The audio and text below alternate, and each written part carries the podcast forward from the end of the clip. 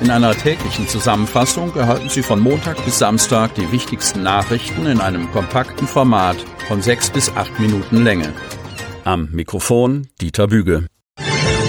Sonnabend, 19. Februar 2022. Inzidenz steigt vor Wochenende nochmal leicht. Kreis Cuxhaven. Die Sieben-Tage-Inzidenz für den Kreis Cuxhaven bleibt vor dem Wochenende über der Tausender-Marke und steigt sogar noch leicht an. Am Freitag lag der Wert für die Neuinfektion pro 100.000 Einwohner binnen einer Woche bei 1094,9, Vortag 1067,3. Der Landkreis vermeldete 379 Neuinfektionen. Zudem teilt die Kreisverwaltung mit, dass es in den vergangenen Tagen häufiger vorgekommen sei, dass Bürgerinnen und Bürger die Zentrale des Cuxhavener Kreishauses kontaktiert hätten, um Fragen zum Thema Corona zu klären. Die Zentrale kann keinerlei Auskunft zu Fragen jeglicher Art geben, da sie lediglich Telefonate vermittelt, betont der Landkreis und bittet darum, sich zunächst auf der Homepage des Landkreises zu informieren. Null Belastung für unsere Badewanne. Cuxhaven. Das Land Niedersachsen und die Stadt Cuxhaven machen gemeinsam Front gegen die Pläne Hamburgs, möglicherweise belasteten Schlick aus dem Hamburger Hafen in der Nähe der Vogelschutzinsel Scharhörn zu verklappen. Und sie wollen auch gemeinsam prüfen, ob das Land oder die Kommune dagegen rechtlich vorgehen kann. Das haben SPD-Ministerpräsident Stefan Weil und Cuxhavens SPD-Oberbürgermeister Uwe Santja beim jüngsten Besuch Weils am Donnerstag in Cuxhaven vereinbart. In einem für kommenden Mittwoch geplanten Gespräch mit Andreas Riekhoff, Staatsrat aus der Hamburger Wirtschaftsbehörde, wird es Santja um mögliche Alternativen zu den Plänen gehen. Santja ließ beim Besuch Weils keinen Zweifel an seiner Entschlossenheit, eine Verklappung vor Schahörn zu verhindern.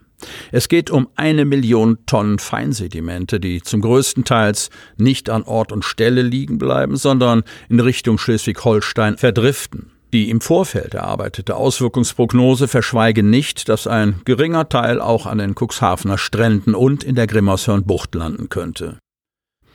Rechnerisch, so Santja, könnte der Wattaufwuchs vor Cuxhaven bis zu 10 Kilogramm pro Quadratmeter betragen, was im Uferbereich rund einen Zentimeter ausmachen würde. Langfristig seien negative Auswirkungen für die Strände und Cuxhavens Badewanne die Grimmershörnbucht nicht auszuschließen, zumal am neuen Lüchtergrund weiterhin im großen Stil Baggergut verklappt werde.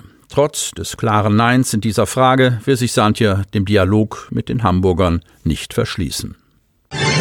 Erneute Brandstiftung am Kreishaus. Cuxhaven. Landrat Kai-Uwe Bielefeld dürfte ein Déjà-vu-Erlebnis gehabt haben, als er in der Nacht auf Freitag zum Kreishaus gerufen wurde. Unbekannte Täter hatten dort in derselben Nacht, voraussichtlich zwischen Mitternacht und drei Uhr, an einer rückwärtigen Eingangstür einen Brandbeschleuniger deponiert und gezündet. Sie gingen nach dem gleichen Muster vor wie eineinhalb Monate zuvor schon einmal. Ein zweiter Brandsatz an einer anderen Eingangstür entzündete sich laut Polizeiangaben nicht. Versucht hatten die Täter offenbar, auch ein Dienstfahrzeug des Landkreises in Brand zu setzen, was ebenfalls misslang. Ob es sich um dieselben Täter handelt, ist noch unklar. Eine vergleichbare Brandstiftung hatte es, wie berichtet, bereits in der Nacht auf den 5. Januar gegeben. Auch damals war eine rückwärtige Eingangstür durch ein gelegtes Feuer zerstört worden. Erheblicher Schaden war durch das ins Gebäude eingedrungene Rauchgas entstanden. Nachdem auch diesmal die Brandmeldeanlage angeschlagen hatte, war die Feuerwehr schnell vor Ort und löschte das Feuer. Etliche an den betroffenen Flur angrenzenden Büros und Labore konnten wegen eingedrungenen Rauchgases vorübergehend nicht genutzt werden. Der Schaden ist erheblich. Unbrauchbaren Impfstoff verabreicht. Kreis Cuxhaven. In zwei Impflokalen im Cuxland haben 88 Personen in dieser Woche einen unbrauchbaren Impfstoff gegen das Coronavirus Covid-19 injiziert bekommen. Eine Gesundheitsgefahr für die Betroffenen sei auszuschließen, teilte die Kreisverwaltung mit. Folgen könnte der Vorfall aber dennoch haben. Nach Angaben des Landkreises ist es vor wenigen Tagen zu einer Impfpanne gekommen. 88 Impflingen, die am Dienstag, 15. Februar im City Center Cuxhaven und Mittwochvormittag, 16. Februar im City Center sowie im Rathaus in Bad Bederkesa ihre Corona-Schutzimpfung injiziert bekommen haben, wurde offenbar ein unbrauchbarer Impfstoff verabreicht. Eine nicht erkannte Unterbrechung der Kühlkette habe nach Landkreisangaben dazu geführt, dass die Wirkung der für diese Impftermine verwendeten Impfdosen nicht mehr sichergestellt werden konnte. Dass der BioNTech-Impfstoff bei einer höheren Temperatur als vorgeschrieben gelagert wurde, war über einen Zeitraum von 37 Stunden nicht wahrgenommen worden und wurde leider erst erkannt, nachdem das Impfteam des Anbieters bereits Impfungen in Cuxhaven und Bad Bederkesa durchgeführt hatte, berichtet der Leiter des Gesundheitsamtes Dr. Kai Dehne. Es habe sich um einen menschlichen Fehler gehandelt. Dass die Impfstoffdosen bei zu hoher Temperatur gelagert worden sind, wurde ordnungsgemäß in einer Protokollnotiz festgehalten und vermerkt, sagt Landkreissprecherin Kirsten von der Lied. Gesundheitliche Folgen für die Betroffenen seien durch die unsachgemäße Verabreichung nicht zu befürchten, bestätigt Dehne. Sprecherin von der Lied ergänzt, dies hat uns das Landesgesundheitsamt bestätigt. Unklar sei jedoch derzeit noch, ob und gegebenenfalls in welchem Umfang bei den 88 Betroffenen nun dennoch ein Impfschutz bestehe, so Dehne.